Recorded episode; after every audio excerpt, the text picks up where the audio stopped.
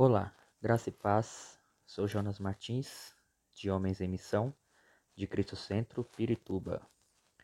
Seja bem-vindo novamente.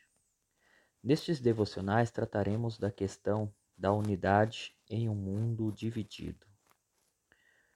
Primeiro, o mais importante.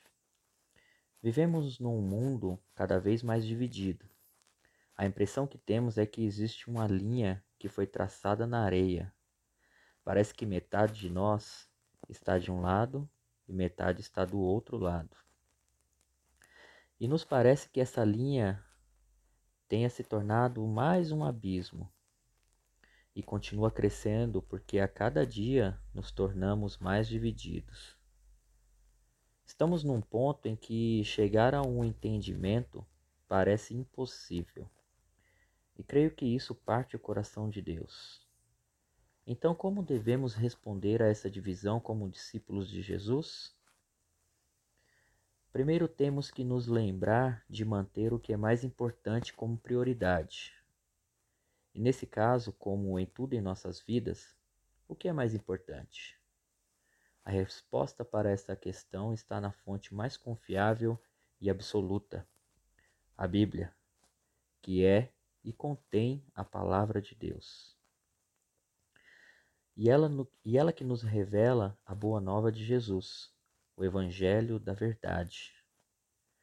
Dito isso, precisamos buscar respostas bíblicas a estas inquietações que nos cercam nesses últimos dias, meses e anos.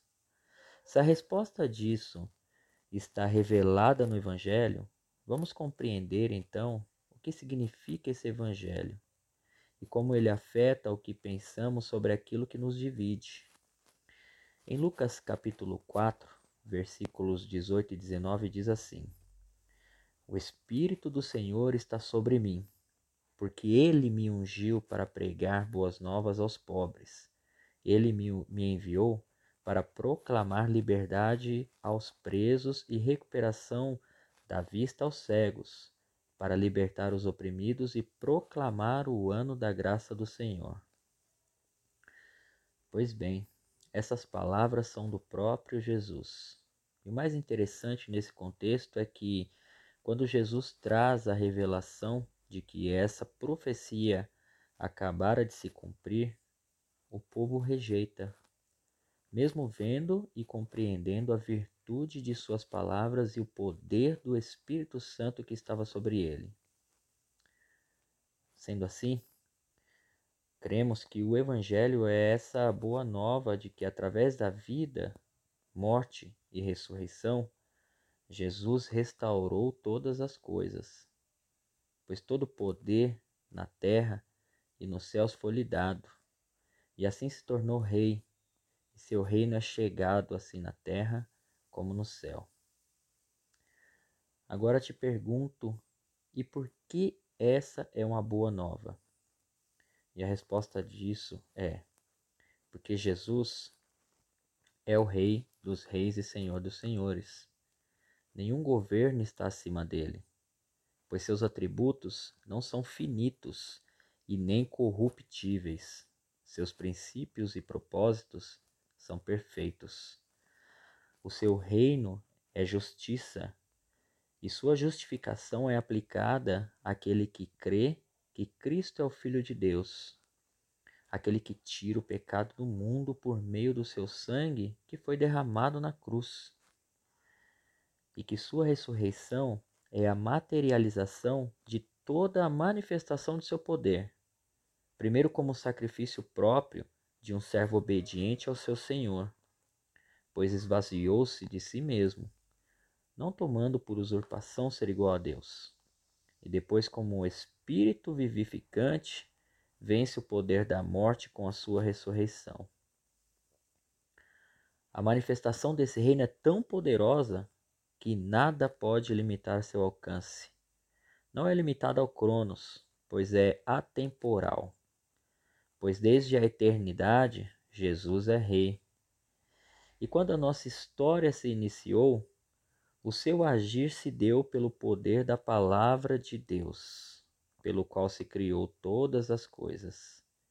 Esse é o Verbo. Esse é Jesus.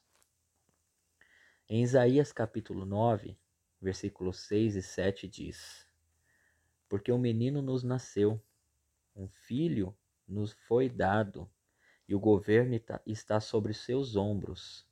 E ele será chamado Maravilhoso, Conselheiro, Deus Poderoso, Pai Eterno, Príncipe da Paz.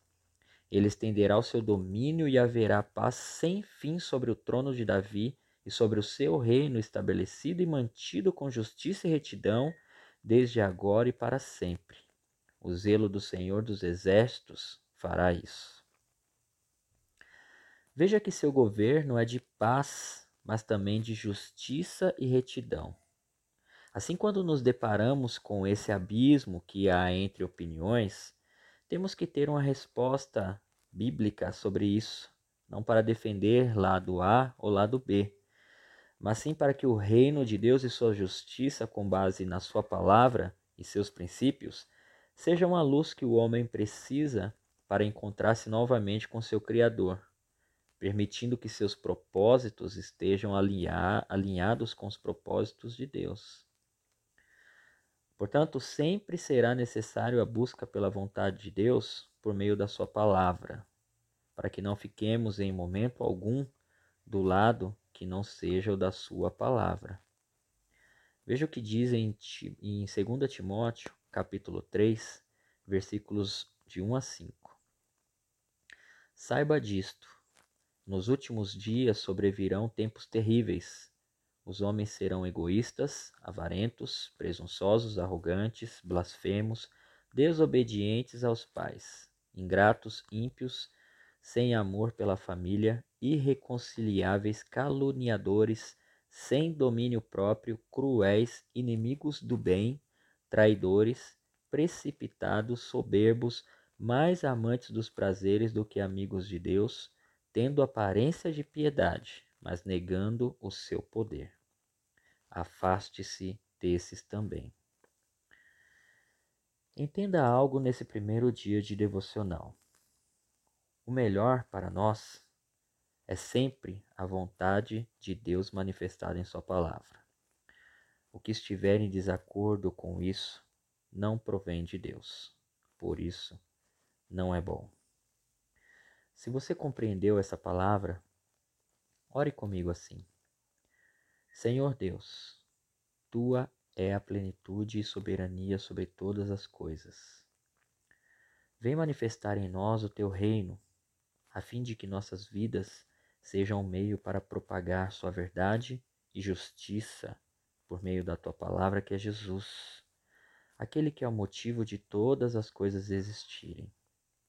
Assim me mostre Sua vontade em mim, para eu saber, por meio do Teu Espírito Santo, seus propósitos para a minha vida. Amém. Que Deus os abençoe.